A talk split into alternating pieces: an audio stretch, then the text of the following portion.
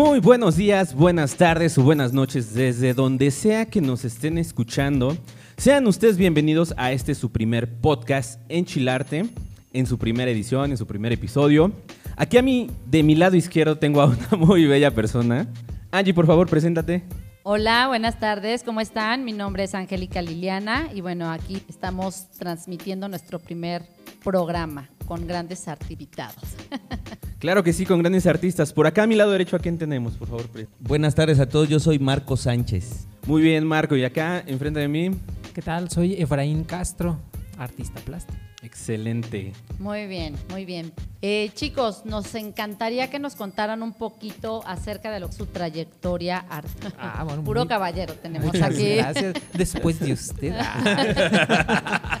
no, bueno, eh, pues yo me dedico a las artes plásticas, pintura, dibujo, escultura. Eh, bah, cabe aclarar un detalle, mucha gente confunde artes plásticas con escultura, pero es una parte de las artes plásticas, son muchas las artes plásticas, artes visuales es la carrera que estudié, licenciatura en artes visuales, y pues desde pequeño ya se veía que traía ahí algo en la sangre, ¿no? Sí, Sí, ¿cuál- ¿Cuáles fueron, a ver, eh, ya Sí, que andas sí, cuáles sí, fueron sí. tus primeros este, acercamientos al arte acá que Lo primero Esto que me encantó. Mis retratos en la secundaria. Sí, sí, no, no, de- desde antes, desde antes ya Bueno. hacía yo a- al hombre ara, mis héroes de la infancia, pero sí el- en- terminando secundaria fue, fue algo curioso porque eh, yo traía un poco notas malas, me la pasaba dibujando, bueno, aquí le consta a mi Sí, amiga Liliana, este, sí, íbamos, íbamos juntos en la secundaria, pero mm, sí, de- yo traía algunas notas malas, no me dejaron entrar a prepa y me fui a Bellas Artes en, en la Universidad Autónoma de Querétaro. Estaba una carrera técnica, decía, bueno, ya tengo papelito de secundaria, me admiten con papelito de secundaria y vámonos aquí a- soy. A, la aventura.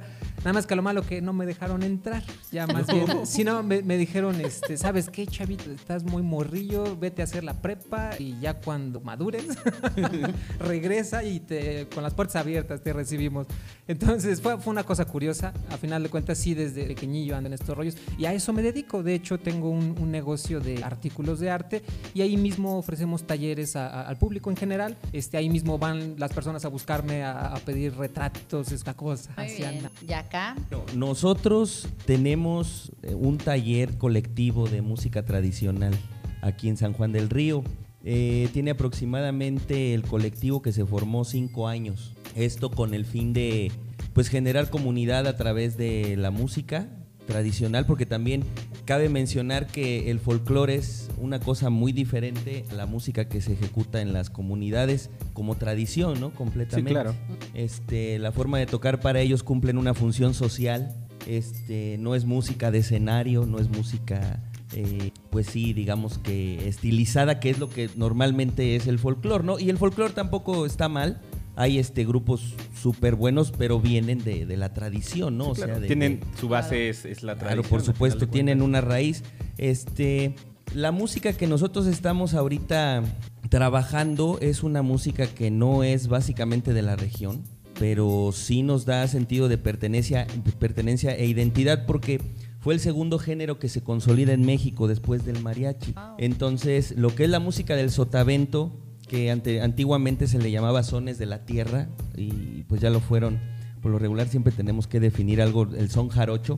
Este, es muy interesante pues la forma eh, en la que entra por ahí pues muchísimas cuestiones, ¿no? Porque se hace un laboratorio muy interesante entre Veracruz o bueno, la, el, el puerto, cuando llegan pues los españoles, los africanos. Entonces hace un laboratorio interesantísimo, ¿no? De, de intercambio de cultura, de vestimenta, de pensares, de comida, de hasta Sí, de toda, toda enfermedades, esta ¿no? mezcolanza, ¿no? este mestizaje que Sí, se- claro, que se así hace. es. Todo ese sincretismo lo que hace es precisamente o deriva en esta música tradicional, que de hecho la mayoría de géneros latinoamericanos que hoy existen vienen de ahí. Incluso el jazz que se toca en Nueva Orleans, ellos son parientes o descendientes de los negros que llegaron como esclavos también a toda esta parte, solo Claro. subieron, entonces este pues llegan ahí a Nueva Orleans y la verdad es que a un negro, y lo digo sin un sentido despectivo, tú le pones un instrumento y te lo hace por eso dicen que mamá Claro. África, ¿no? O sea, tienen un ritmar, tienen claro. este, Sí, claro. un sentido de, de, de- de la musicalidad este, muy arraigado, porque desde pequeñitos, incluso todos, ¿no? Sí, o sea, el- lo- cuestión de ritmo. Desde que estamos chicos creo que vamos este, agarrando esta parte de, desde aprender a caminar, o sea, los bebés agarran y tienen que agarrar un ritmo para empezar a hacer todas esas actividades. Sí, de hecho, desde a, a los cuantos meses ya empieza a latir el corazón de un bebé en el vientre. ¿Tres? ¿Dos? Así como al- a los dos, tres al- Algo al así, tercero, bueno, ¿no? al tercer tres mes, al meses. tercer Pues ya mes. Tienes el ritmar ahí de tu corazón desde ese momento. Claro, claro, Entonces, desde ahí. este, pues estamos haciendo eso, hemos crecido poco a poco porque no solo es la música lo que estudiamos, sino también historia, ¿no? Como lo que ahorita estamos platicando, eso nos ha hecho,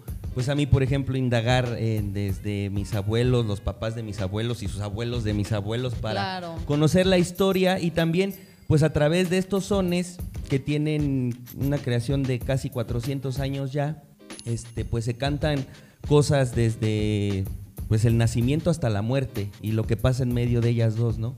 Entonces, pues es una música que también nos puede ayudar a, a- a narrar historias de aquí, de, eh, De los, de- puede ser de los viejos también, que a veces, pues es así como se hace la cuestión de las historias, ¿no? De Las de- leyendas, los las leyendas, claro, es así como se Sí, sí, transmite, sí. ¿no? A través de la oralidad. Claro. Entonces, eh, mucho de ello se pierde, pero bueno, esto nos ha ayudado también a poder escribir en poesía, ¿no? En décimas, en cuartetas, quintetas. te Sí, digo, toda esta, esta es. poesía latinoamericana. Entonces es básicamente eso. Yo la verdad es que no, no, no tengo yo un estudio conciso en, en académico, pero pues bueno, desde hace mucho tiempo, desde que tengo memoria, he estado este, pues muy ligado con la música y poco a poco he ido aprendiendo y madurando también este, pues ciertas cuestiones, ¿no? Entonces, por eso es que ahora hacemos el taller y creo que no andamos tan perdidos. Qué padre. Excelente, muy bien, muy bien. Muy bien. En la parte de dos transmisión. Sí, bueno, en mi caso, de- desde que salí de la universidad, eh, me ofrecieron eh, algunos talleres eh, ahí mismo en Bellas Artes, en el plantel que está aquí junto a la comercial, hay Sí. parte de la UAC. Eh, son talleres este, libres, eh, todavía no había ninguna carrera de arte aquí en San Juan y empecé por ahí. Luego me mandaron llamar a la, a la Universidad Mesoamericana de un tiempo allá citas diseño gráfico y a final de cuentas esas primeras experiencias son, yo creo que no se olvidan, ¿no? Para Sí, empezar no. pero sí hubo algo, algo que, que me marcó un poco.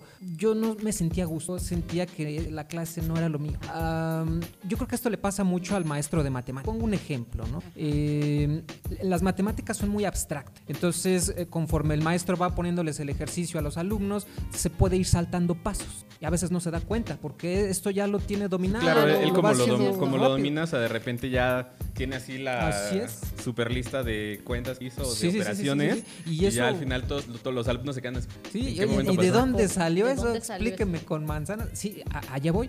Entonces, yo tenía mucho cuando comencé dando clases. Yo nunca tuve tampoco una formación docente, pero sin embargo, bueno, ahí en la, en la carrera que estudié nos daban esta opción, salir con especialidad en artes plásticas, en diseño gráfico o en docencia del arte. Pero al final, pues bueno, yo por las artes plásticas, que es lo mío, y ya cuando me tocó dar clases, sí, yo no tenía técnicas pedagógicas. pedagógicas para de poder dar- transmitir el y, conocimiento. y- y me pasaba mucho eso, que a veces yo les iba dando la técnica, y sí, así se un molde y tal, y había procesos que yo los resumía para sacar un molde, Ah, por ejemplo. por. Sí, yo, yo Dando por hecho que a lo mejor a ellos Sí, le iban no, entenderle, ¿no? Así es, así, no me daba cuenta, y ya cuando veía que la regaban, ups, oye, ¿qué crees que se me olvidó decirte que hazle así o así? Pero no te voy a reprobar, ¿no? Sí, no, pero, pero esa fue reñida. Sí, eso, eso fue, vaya, y, y- y lo repetí muchas veces, muchas veces, hasta que de plano uno se va siendo consciente de que, obvio, el alumno recién va aprendiendo, tienes que darle todo desglosado y Sí. así suavecito y miles de ejemplos y ver y otra vez, porque en la práctica, entonces en, en el área que estaba yo de artes, así lo casi de todos los días, hoy talleres, y así pasa de repente, a final de cuentas, eh, pues ya con la pra- puliendo un poco, pero sí, esa, esa fue un poco mi experiencia de principios de- y pues bueno, me ha tocado dar instituciones, talleres eh, particulares, universidades, nivel primaria, a los únicos que no escolar, pero pues sí, primaria, prepa.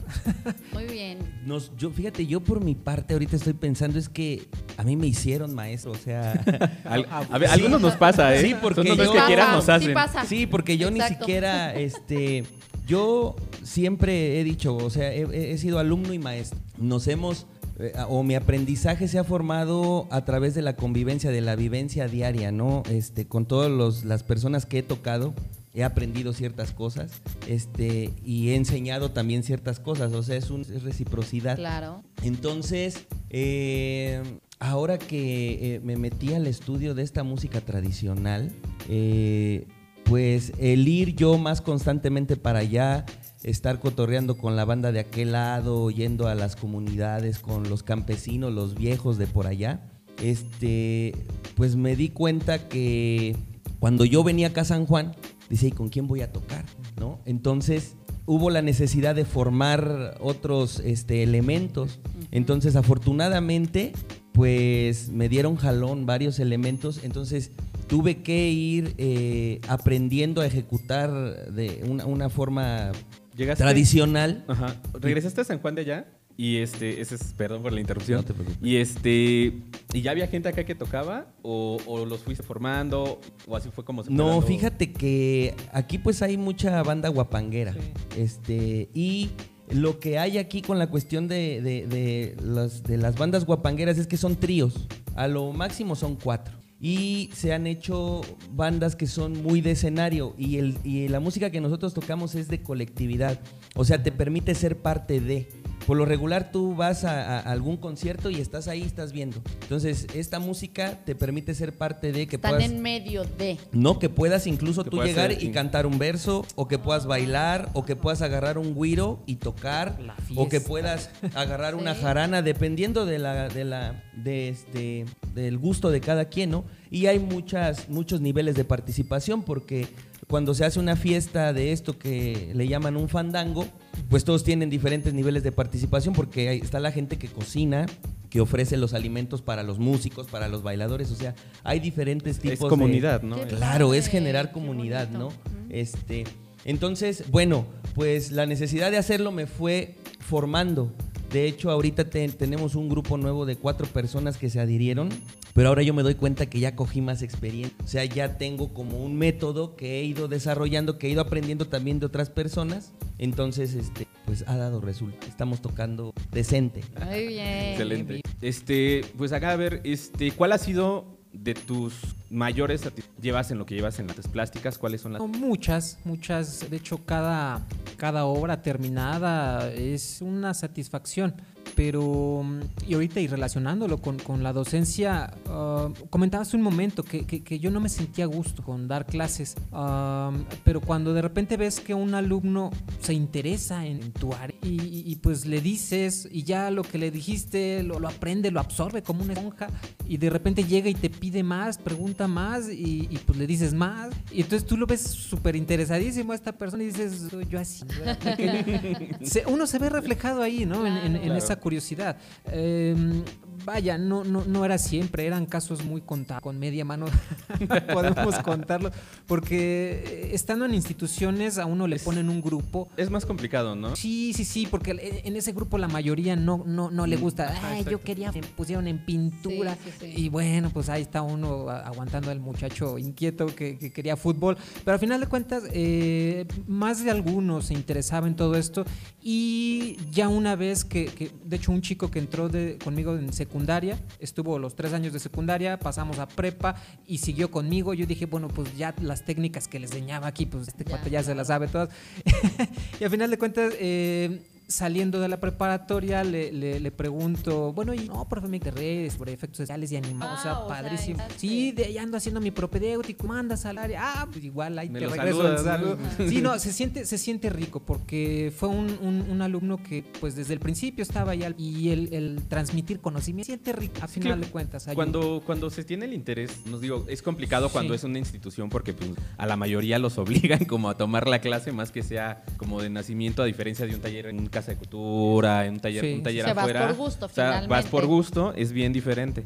Que aún así de repente hay como algunos que sí es como de, Sí, ay, sí. este me está costando, pero, pero sigue yendo y Oye, va y y eso va. que le gusta, ¿no? Ajá, y eso que le gusta, pero, pero, o sea, se le ve que le gusta porque a pesar de que a veces uno como maestro llega a presionar a algunos, ahí siguen. Sí, es difícil, Sí. es difícil. Y más cuando los, los obligan. Fíjate, eh, creo que ese es el peor error que puede hacer uno como, Sí. como padre de familia o compañero, incluso amigo. El, el obligar a alguien a hacer algo que... eh, yo ahorita en mi taller estoy muy a gusto, ya renuncié a las instituciones, me cansé sé mucho. Este, de repente por ahí me, me mandan llamar de algún lugar y, oye, ven, te mandaron, pero no, gracias. Gracias, pero Prefiero ser mi propio jefe. Prefiero ser mi propio jefe. No, lo que pasa que es diferente. Acá no tengo la necesidad de- de- del plan de estudios y bla, simplemente. A tu ritmo de sí, los sí, sí, sí, a- a- al ritmo de las personas, ¿no? Resolviendo sus estudios. Entonces, como que vamos, ahora sí que al.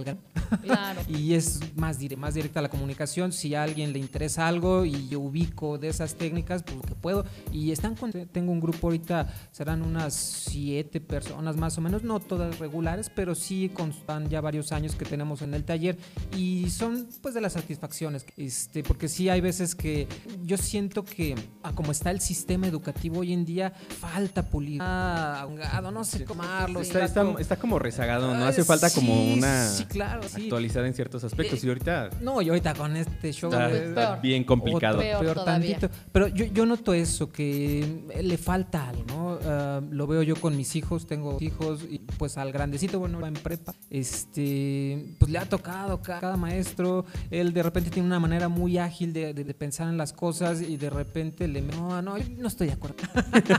la verdad, Pues la creo verdad. que ya- hace ya- falta yo, este- Yo me rehuso. Ya sé. Si yo hubiera podido estudiar así en casa, he hecho, pero el sistema. Y a final de cuentas, bueno, es, es lo que tenemos acá, ¿no? Quizás en algunos otros lugares eh, son diferentes de educar. Eh, la sociedad es distinta, ¿no? Y ahorita pues hay que adaptarnos a lo que tenemos. Alguna, en alguna ocasión eh, se me juntaron muchas clases que tenía por la mañana, por la media tarde y casi hasta en la noche. Estaba desde las 7 y media de la, de las 7 de la mañana, las 11 más o menos. Y un día estaba organizando las listas, entregar eh, calificaciones y organizando la lista. Y son unos aquí, 80, acá tantos, Sí, acá claro, la cantidad tantos. de alumnos son enormes. No manches, llegué a contar cerca de 800, no sí, sí, sé, eran- más alumnos. Pues tenías, digamos, decía, 10 no. clases así de 60, 40. Era, 50, y eran varios grupos. Y decía yo, con razón no me acuerdo de sus nombres. algo, algo complejo, pero bueno, yo les fui diciendo adiós aquí, adiós a la otra institución, adiós a la Adiós, otra. adiós. Me quedé con una de ellas en donde pues más o menos pagaban y yo dije, me espero otro año. Bueno, quizás el U- Ya hasta que ya me cansé, dije, no, ya, vamos a dedicarnos A a, a- a independizarnos. producir, a pintar, a hacer cosas. Luego me invitaban a exposiciones. Oye, Efra, vente, tráete tus cuadros, vamos a exponer. Híjole, ¿qué crees? No tengo. no tengo cuadros. Entonces sí, eh, era muy complejo tener producción artística y dar clases. Entonces por lo pronto dejé las instituciones y ahorita tranquila, la bueno. llevamos. Este, pues por acá en el Facebook Live nos mandan saludos. Dice Mayito Sandoval, saludos al buen amigo Marco. Saludos a. Mayito por allá. Saludos. Sale, este, ahora sí, Marco, acá de este lado, ¿cuál ha sido satisfacción? No nada más, no nada más en el colectivo. Como artista. Como artista. Exacto. Es que fíjate que son muchas, son, son varias porque en, en- en diferentes etapas de mi vida y he hecho de muchas cosas. Entonces han sido varias, pero particularmente ahora con el colectivo, ahorita hablando por ejemplo de la cuestión de, lo, de la educación en México, fíjense que aquí este, no hay edad, por ejemplo, para aprender. Es algo que me ha gustado también mucho. Yo siempre he estado en mi trinchera y desde ahí he peleado, que quiero decir que también soy padre de familia y les he inculcado esto a mis hijas.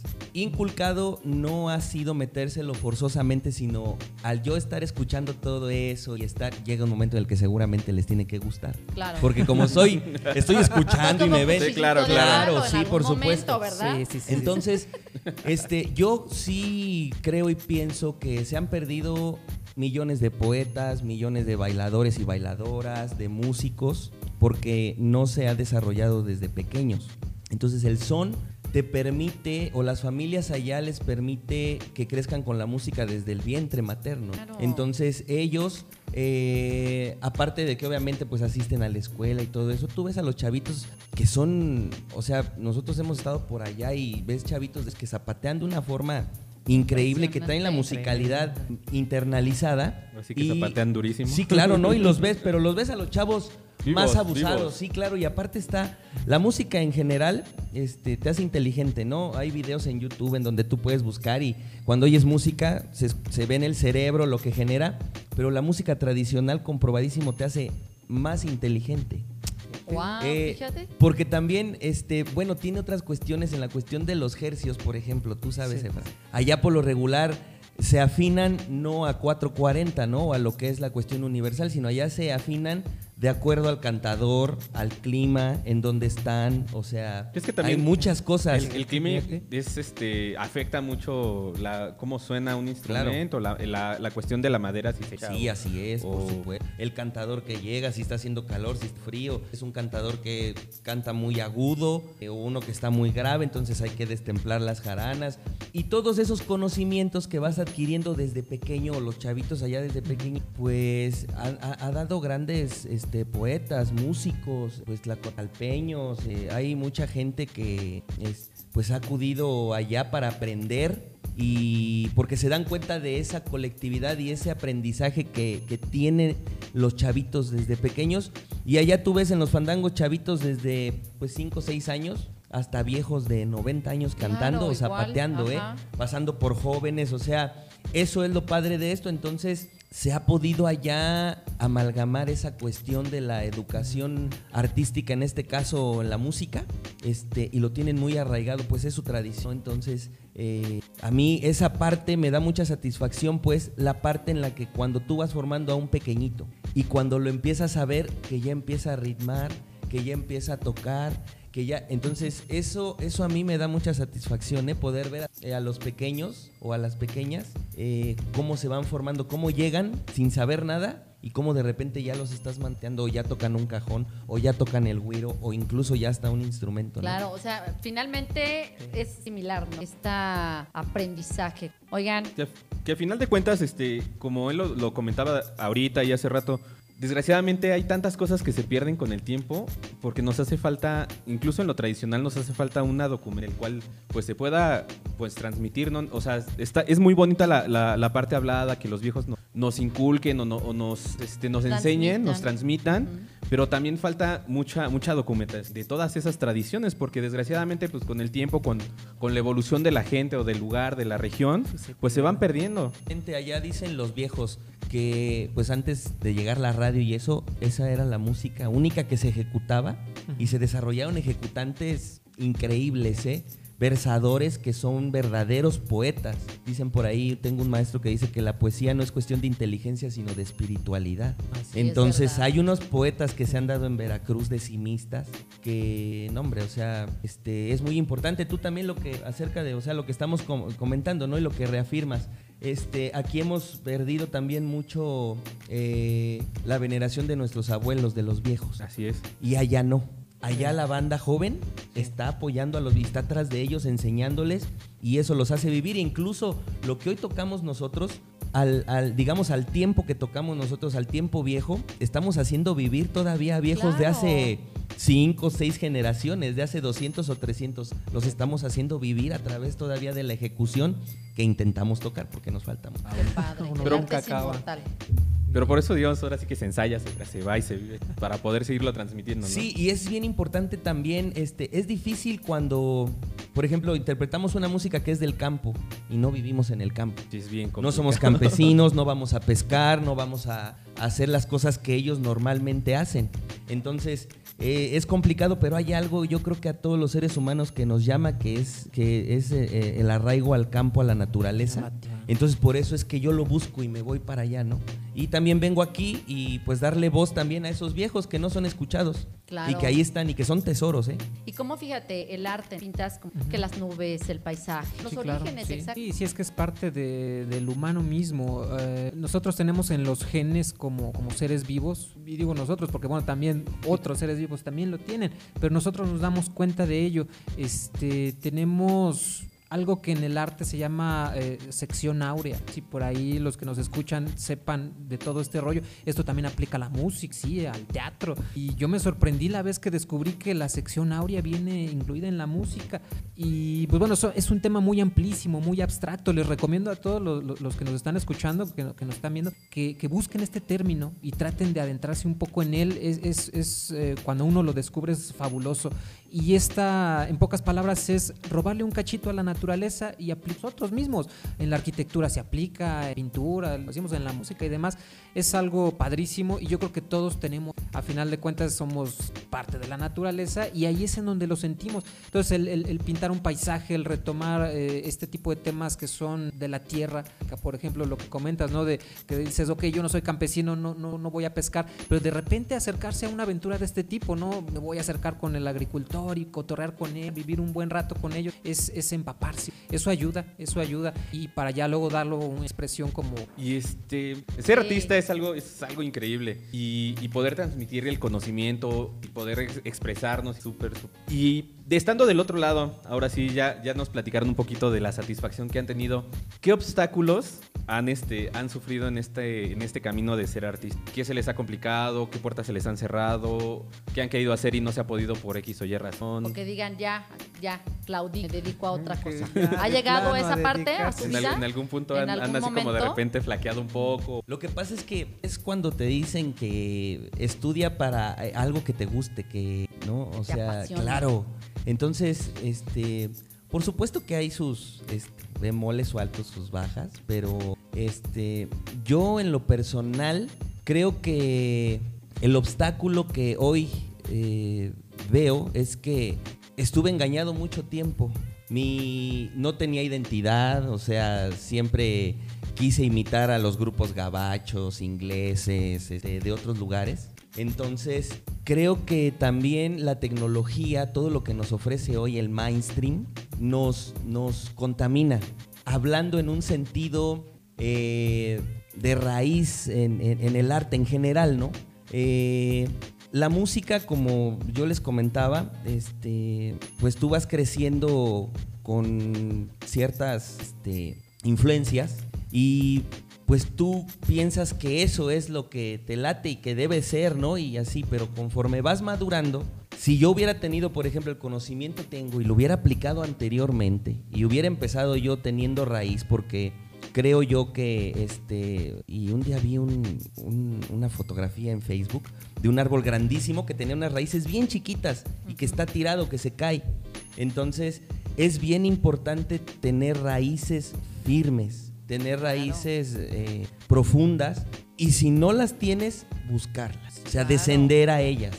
Eh, y, y así poder ir eh, adquiriendo un mayor conocimiento. Entonces yo creo que un obstáculo en la cuestión de la música, de lo que tengo fue eso, que me topé primero y creo que fue también este, necesario con todo eso, ¿no? Con lo que ofrece eh, lo empaquetado, lo comercial. Sí. Entonces ahora yo me doy cuenta que si hubiera, a lo mejor no hubiera estado, por ejemplo, ese obstáculo en mí, que ni siquiera depende de mí, ¿eh?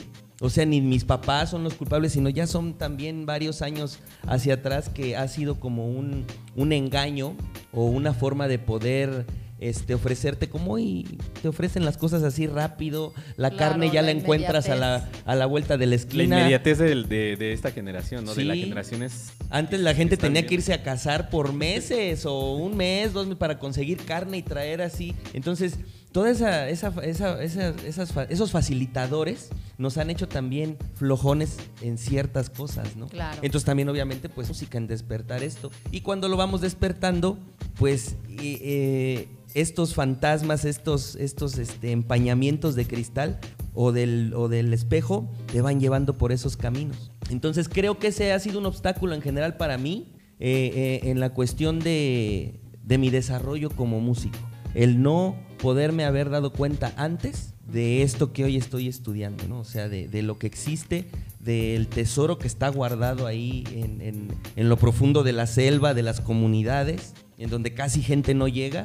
Entonces hay... Y te das cuenta incluso también que de ahí cómo vienen tantas cosas, ¿eh? Sí, sí, O sí. sea, este... Hace poquito estábamos viendo que el cielito lindo, que todos han escuchado seguramente, este, lo cantan aquí la música vernácula, ranchera, pero tiene un papá, que es el butaquito. Y el butaquito, De hecho. el butaquito es un son que está hecho hace 350 años y se canta como una seguidilla compuesta, que es precisamente como se canta el cielito lindo, que es la forma poética. Y leí por ahí una cuestión, este, un chisme que decía que por 1895, no recuerdo el autor, pero había escrito el cielito lindo. Entonces yo dije, qué chismosos. Ay, O sea, no, no, no, no. no, no es cierto, ¿no? Entonces, todo eso se puede prestar precisamente a que tú vayas desviando y te encontrándote con obstáculos que ya después cuando los vislumbras o ya los puedes ver y dices, ah, y entonces esto y lo otro. Cuando investigas el vas toda esa historia que viene detrás de... Pero esos obstáculos me, no, me han ayudado a, o sea, los he podido,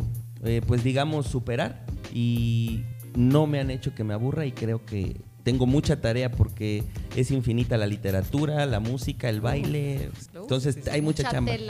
Vida, vida corta, arte largo. Ey, bastante. muy bien, Sí, sí, sí, al final de cuentas de, de lo que hablas es de una búsqueda, una búsqueda personal, creo yo, ¿no? Ah, Igual en mi caso también ha sido lo que tú comentas, esa búsqueda precisamente algo que, que sientes como un obstáculo. A- aparte de esa búsqueda personal eh, está siempre la cuestión de que hay que comer. Y entonces creo que también ha sido un obstáculo dentro del arte, es algo dificilón. Los que ya se dedican a todo esto lo, lo- lo tienen muy entendido. Un día se puede vender un cuadro, al otro día no. Quizás al día siguiente se venden dos o tres, pero al siguiente o pasa un mes y no se vende nada. Y de repente llega, te cae un proyecto grande, enorme, donde puedes vivir un año eh, facilísimo, o dos o tres años, pero en esos dos o tres años no vendiste nada, o al, día siguiente sí. Es, es muy irregular, muy irregular. Entonces yo creo que ha sido también un obstáculo grande en mi caso. El saber administrarse no es fácil, no es fácil. De repente si cae un proyecto y pues pagaron bien y pues uno anda feliz, pues no es de que, eh, sí, vámonos al les invito las chelas. No, sabes Hay que, que saber deja- de- de- administrarse, deja- ¿no? Ya ahí en ese- administro, lo guardo y voy haciendo normal.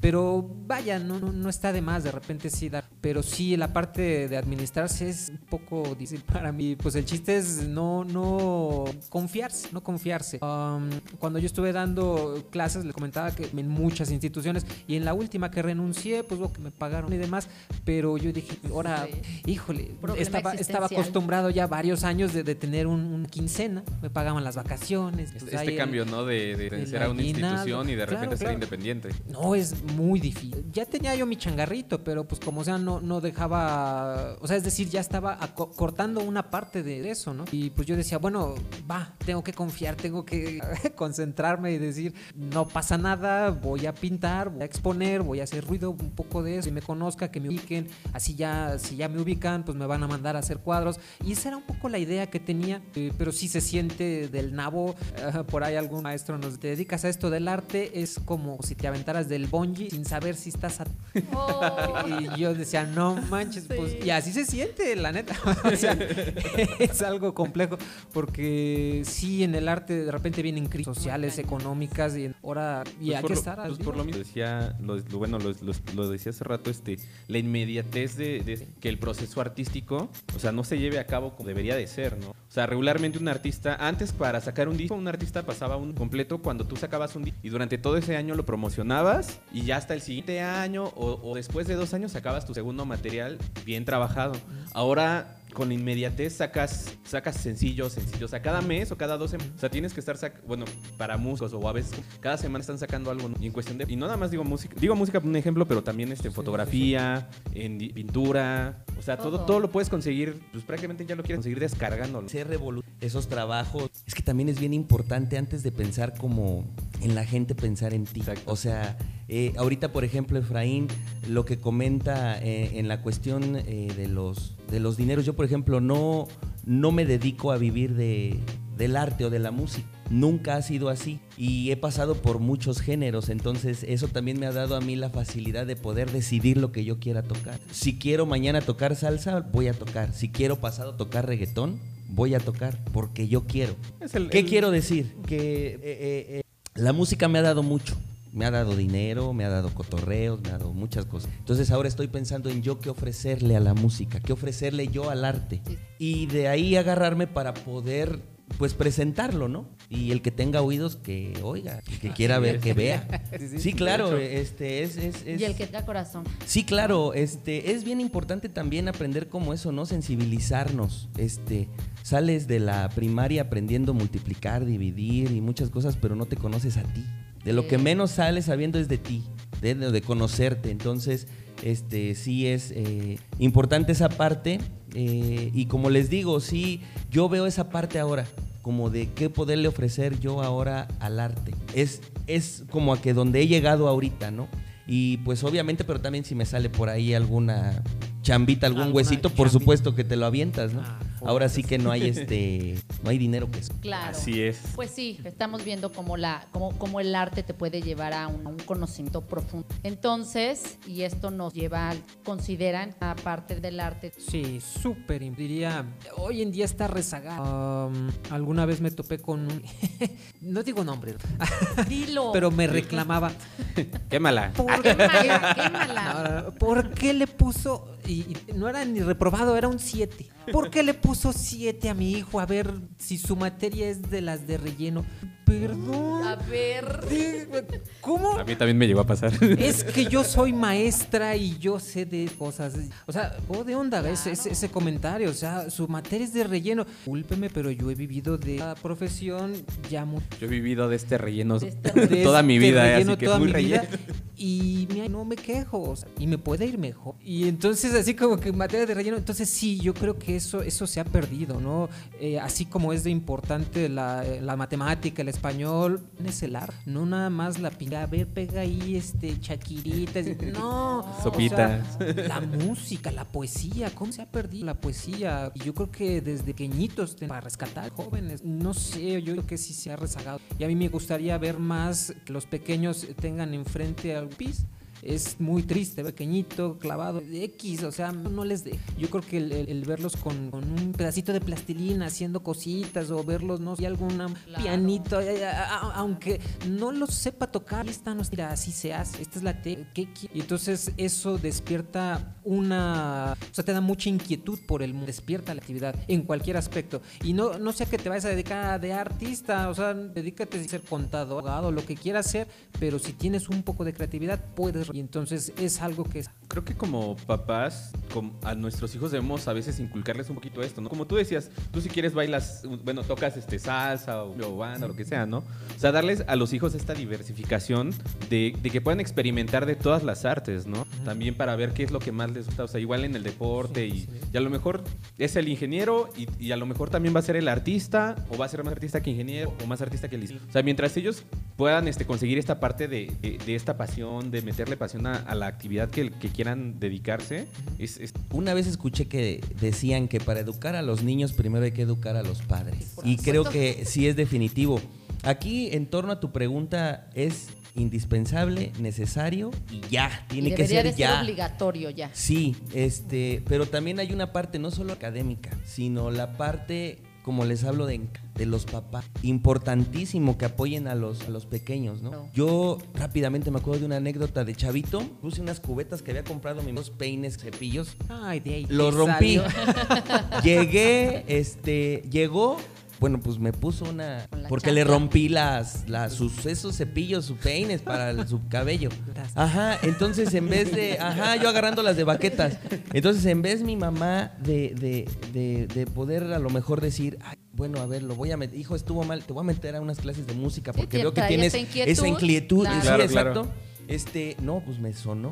Y yo le digo ya a mi mamá, le digo, mira mamá, si tú desde pequeño hubiera, dice, pues hijo, pero luego los papás son muy tontos. Este, y Si uno sabido. piensa que sí, claro, uno piensa que, que lo mejor o lo que quiere uno lo mejor es, va a ser lo mejor para ustedes. Este, pero eh, la verdad es que sí se necesita mucho también, este, pues la auto, eh, de- de- o sea, irse educando uno poco a poquito y no dejar todo a las instituciones. Es un peligro dejar todo. Hoy, hoy ya lo están El grafiti antes era super barrio, era este, tenías que en las 3 de la mañana, Tenía- hoy ya así de Sí, sí, sí. no, Y correr de la policía. da- Dales pintura, dales, o sea, este, hay que eh, pues no, o sea, también saber la raíz de las cosas, de dónde viene, ¿no? Sí, y, claro. y a veces el, el institu- el- el institucionalizar tiende a también a desvirtuar.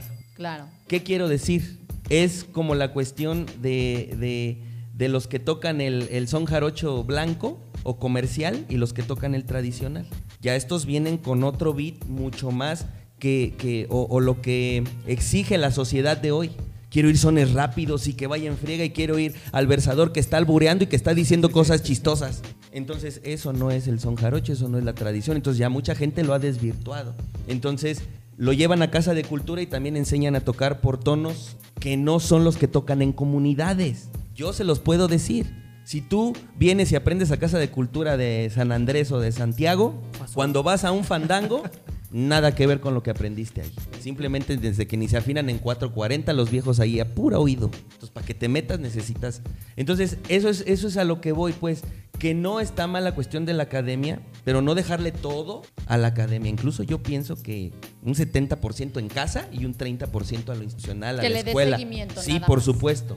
Este, y pues bueno, también que el gobierno ofrezca oportunidades para nosotros como papás también poder tener ese tiempo y poder dárselo a nuestros hijos, porque sí, no puedes decir, por mucho que tenga ganas, tiene que irse a las 6 de la mañana a Querétaro a trabajar y llega a las 8 de la noche molido. Claro. Es complicado, entonces tenemos que buscar espacios o también, pues lo que dice Efra, ¿no? Te independizas.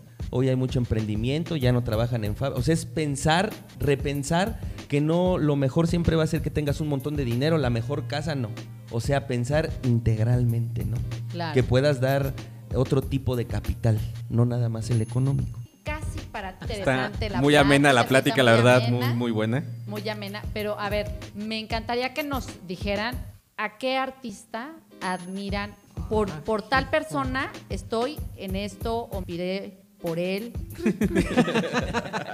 o persona. No, hay muchos, muchos, pero no sé, más que seguir a, a- a un artista, que digas que por, por, por esa persona, yo que hacen, más bien es por, por disfrutar. Pero sí, tengo, a- tengo algunos ídolos por ahí que digo, "Guau, quiero no sea grande. me, dice, me dice mi hija, papá, pero si ya eres grande. Yo, "Ah, ca-". Bueno, Más cuando- grande Cuando todavía. sea más grande. Más grande, Cuando esté más viejito, grande. yo quiero ser sí, sí, sí, hay, hay varios, hay varios, pero en general me gusta cultura hiperreal. Hay algunos más locochones, chica Patricia también hace unas cosas maravillosas, más así, pero con hiperrealistas y me encanta ver, me encanta, porque al yo ejercitar la escultura, a tener un pedazo de barro, de plastilina, de dejar unos detalles tan finos y tan realistas y de acabado que le dan, no entiendo cómo había. Entonces se me cae la baba, se me cae así "Ah", cuando veo obras de este tipo y lamentablemente no, no se me ha dado oportunidad de ver obras En persona, en ¿no? persona. Déjame tocarlo. Sí, sí, sí. Hace algunos años vino Ron Mueck acá a Kiko. Tuvo. A ver, si- porque eso ya tiene varios. ¿eh?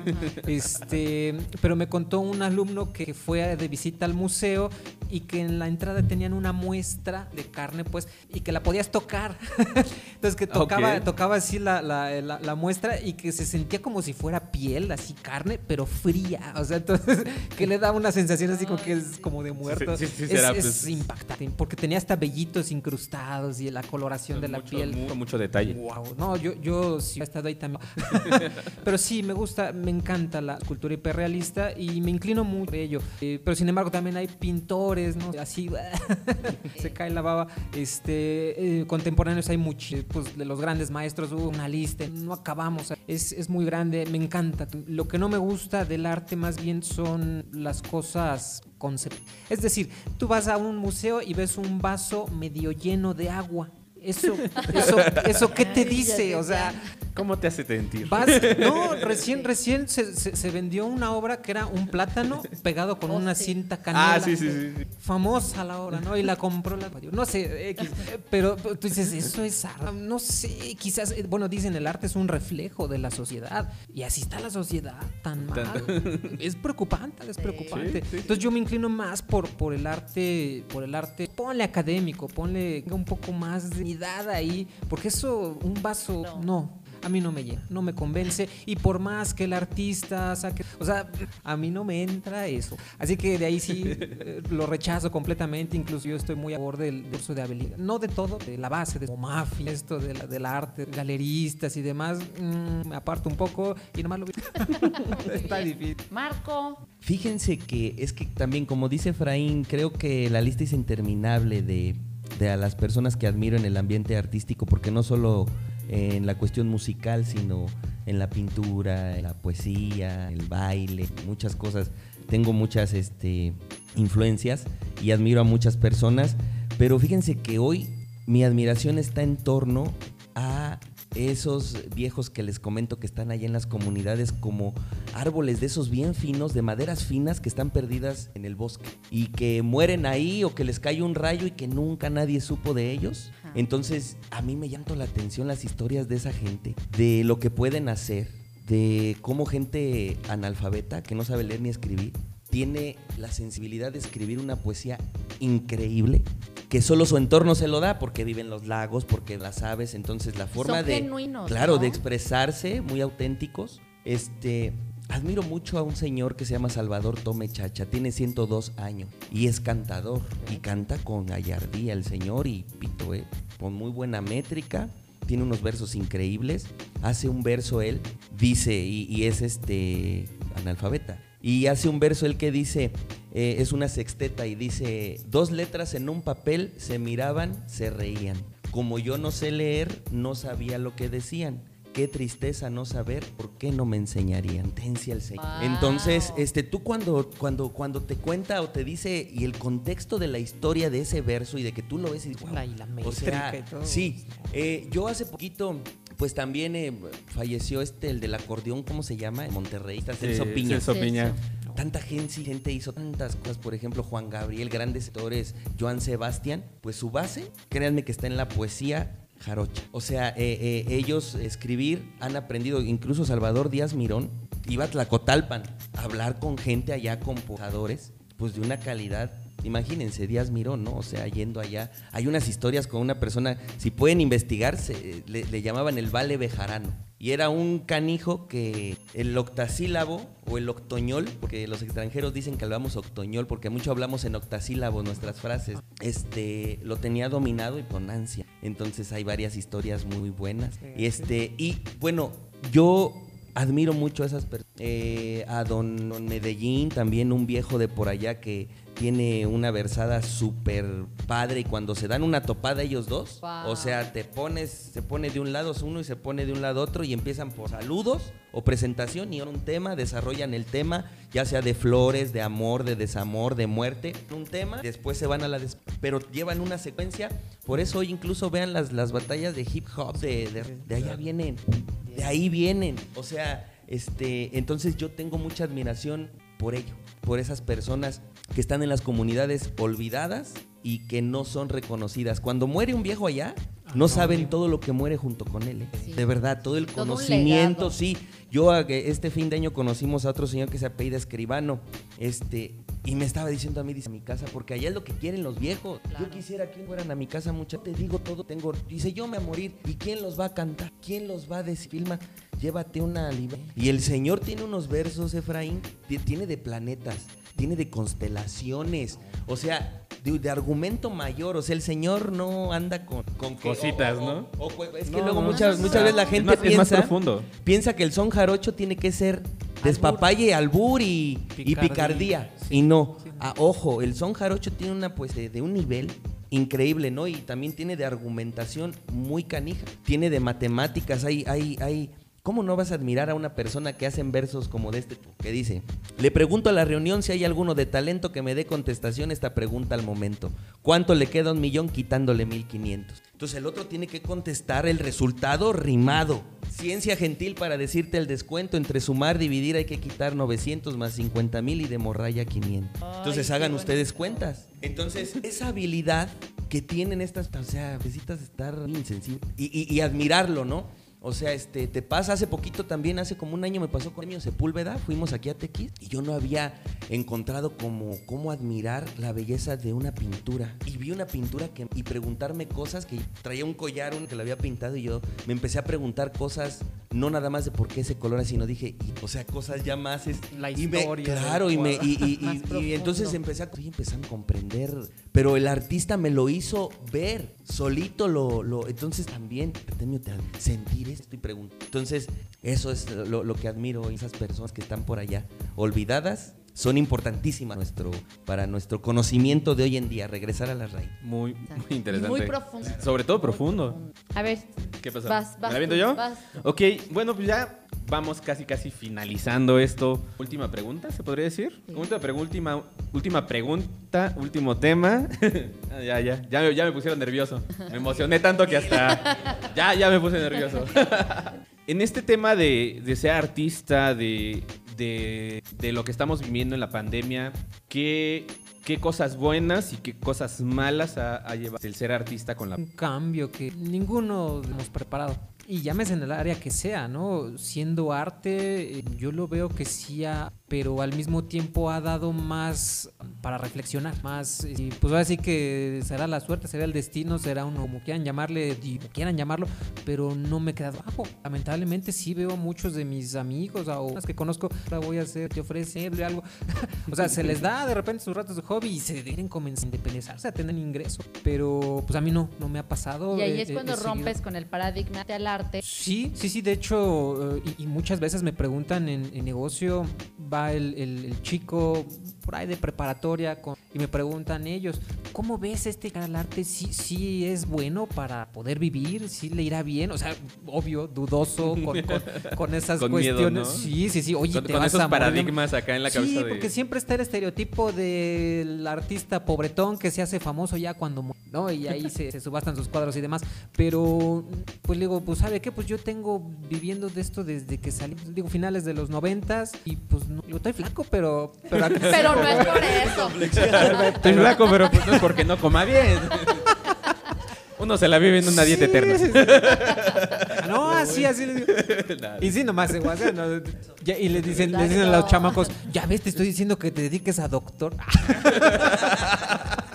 sí, así son.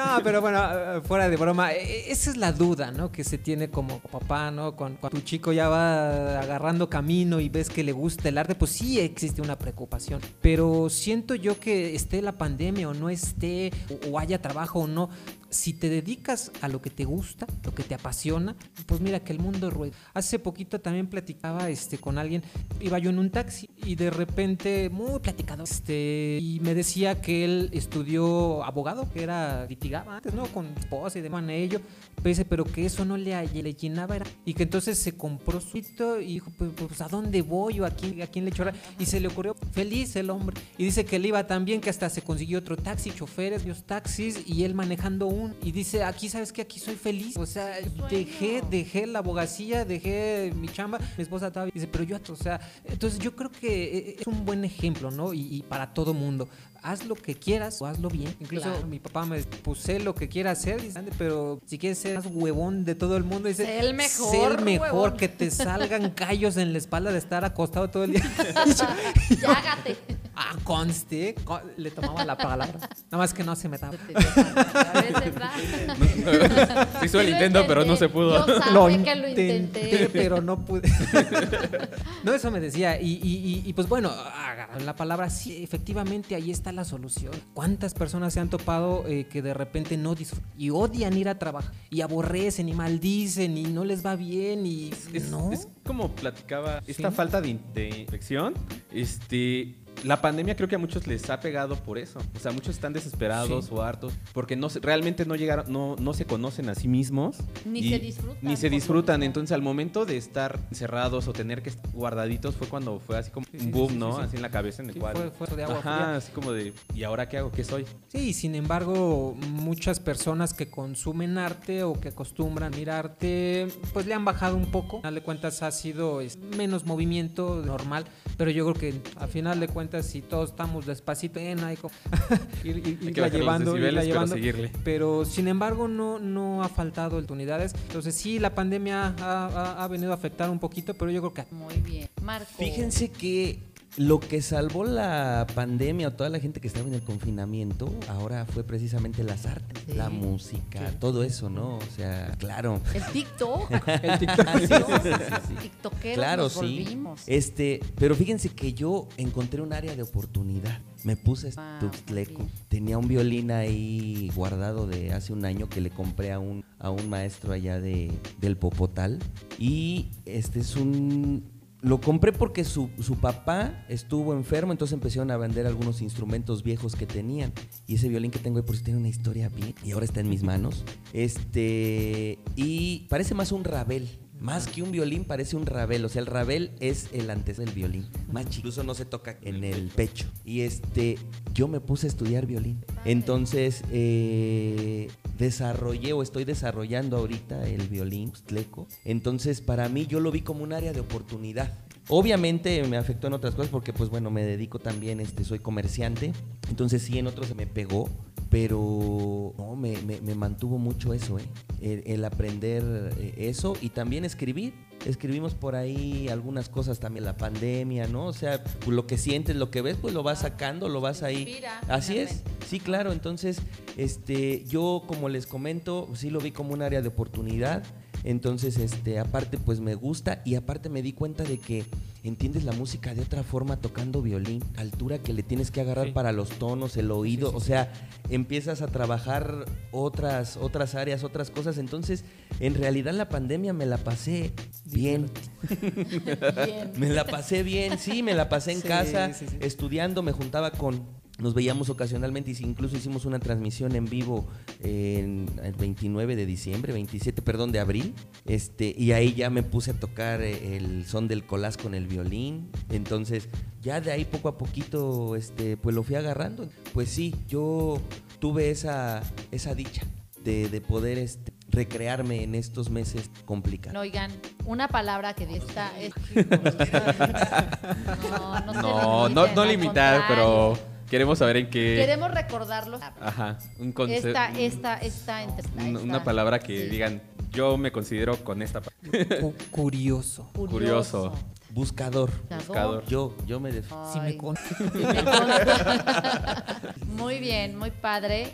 Bueno, antes de terminar, que nos digan sus redes sociales, dónde, Ah, los, sí, dónde los contactamos, dónde los encontramos, Sí, cómo los encontramos, Yo este... tenía un canal de YouTube que ya lo abandoné. Ah. ¿Por qué? Retómalo. retómalo. Ah, bueno, en el Facebook estamos como EFCASO, E E-F-C-A-S-O. Por ahí sí lo pueden Sí, son- apuntar para... Son las, las dos primeras letras de mi nombre, Efraín Castro Soto. Entonces, Efcaso, Efcaso. ok. Sí, ah, po- por ahí me encuentran. Si le buscan Efraín Castro, salen muchos como yo. Uno que es pescador, un futbolista. un- Hay muchos. Hay muchos. Efcaso, pero sí, sí, sí, si gustan seguirnos por ahí, está bien. Eh, tengo por ahí también algún canal en YouTube que recién comienzo. Ah, pero yo dije, a ver, haciendo algo. Y Ajá. este voy a andar ahí publicando cosas de arte, algunos tutoriales y citas. Este, el canal se llama Aprende con Incastro. Y pues bueno, tu tengo Instagram, apenas me metí ahí. Ah, bueno, Está ah, bien. bueno. Por ahí no, por ahí no lo puedes dejar y nosotros lo publicamos claro. en, en Sí. Facebook. Sí, Claro. y, y- y si gustan pasar al negocio también, por ahí estamos a una platicadita, algún necesiten algo, los talleres mo- los tenemos. Estamos, eh, el negocio se llama Todo de Arte. Estamos en la calle de Hidalgo, esquina con Rayón, a una cuadrita de la, la parroquia en el centro de San Juan del Río. Este es la casona como vieja. La Casona. La casona vieja, sí, Casa Grande, le conocen muchas personas Grande. ahí. Eh, pasan adentro de la casa, adentro está el taller, porque por fuera no, no toda la calle, pero ahí estamos, nos brazos No, abiertos. me que lo una- visiten, ¿eh? una Tiene de verdad obras hermosas. Tú lo sabes, tú lo Y sabes. aparte Efraín. tiene una casa abajo de su casa. Ah, caray. Sí, sí, sí, sí. No, Ah, eso, es, eso es verdad. Sí, sí, Por ahí pasaba un túnel. sí. Ay, Sí, sí, sí, es que la casa es antigua. Quien no ubique o quien no nos conozca, la casa es ya vieja de las primeras construcciones de aquí de San Juan. Y por abajo pasan las acequias a la San Juan. Y entonces en un cuarto de los de ahí escarbaron y salió un, un pozo. Un- Una como pileta. Ok. Algo que tenía que ver con las acequias. Entonces, sí, curiosa la historia. Vayan y por ahí les contamos el. Pues Sí. nosotros vamos. Sí. No, tú nos invitas, nosotros vamos. Sí, sí, sí, cuando guste. cuando guste. Perfecto. allá, allá producción, todos sí, Sí, vamos. sí, todos, todos dicen que sí. Claro, Conste, claro. ya Marco. lo comprometimos, ya, Ya. lo comprometimos. Cuando gusten. ¿Unas, ¿Unas frías? Nah, no es cierto. Ay. Todo, ¿Qué? ¿Qué estás hablando? nah, no es cierto. Un recorrido. Ah, no, ah, mezcal. muy bien. Algo más caliente. Mira, nosotros estamos, som- estamos en redes sociales como Cacomixle Colectivo. Y nosotros damos los talleres martes y jueves de 7 a 9. Este, aquí en Fernando de Tapia número 6, en la Casa Azul, así es como se llama, es donde es también un estudio de tatuaje. Entonces estamos ahí eh, y pues básicamente pues así en redes sociales no tenemos Instagram ni, ni demás, solo el Facebook. Muy Entonces es así como nos pueden encontrar, Cacomixle Colectivo. Muy bien. Sí. Oigan, muy felices de verlos. Ver. Voy a invitar a dos amigos que están aquí en la producción que pasen para acá para que se vean. Adelante, Vean. adelante. Claro, pasen, pasen, pasen para acá, pasen para acá. Bravo. No se hagan. De hecho, ellos son parte también del colectivo que estamos acá en. Entonces, este. Pues vamos, a- les hablaba hace rato del butaquito, pues, ¿no? Para que escuchen el, el cielito lindo de por acá.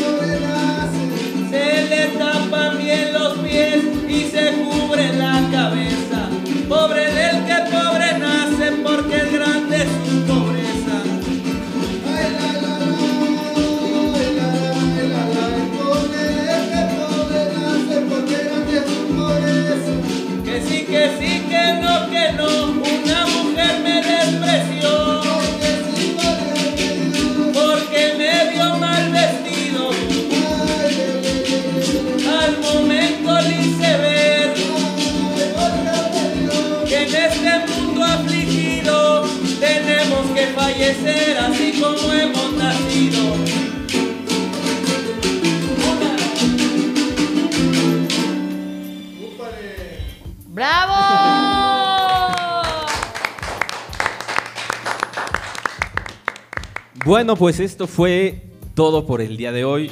Estamos muy agradecidos por porque hayan venido a este podcast, este primer episodio y sean, pues prácticamente son nuestros padrinos. ¿eh? ¡Eh! Bien. Ah, pues muchísimas gracias por la invitación. Y pues siempre sí es, es un gusto, Chinilla, compartir un poco de. pues, ojalá no sea el primero. Ojalá y sí nos puedan acompañar en otros programas, Tito. Bueno. Este, pues nos vamos, no sin antes recordarles que este es el primer en vivo que estamos haciendo. Se va a pasar este por Spotify, nos encuentran como Enchilarte en nuestras redes sociales. Todavía no tenemos Instagram ni, ni Twitter, pero sí tenemos correo por ahí y también aquí en Facebook, ¿sale? Entonces, esto fue todo por el día de hoy. Nos vemos, yo creo, la siguiente semana o en estos siguientes días. No estamos todavía. Todavía no ¿Muy sabemos seguros? muy seguros este, cuántos episodios más vaya a haber, pero esperemos sean muchos. Muchas gracias, Efra. Muchas gracias por compartir todo esto. Adiós.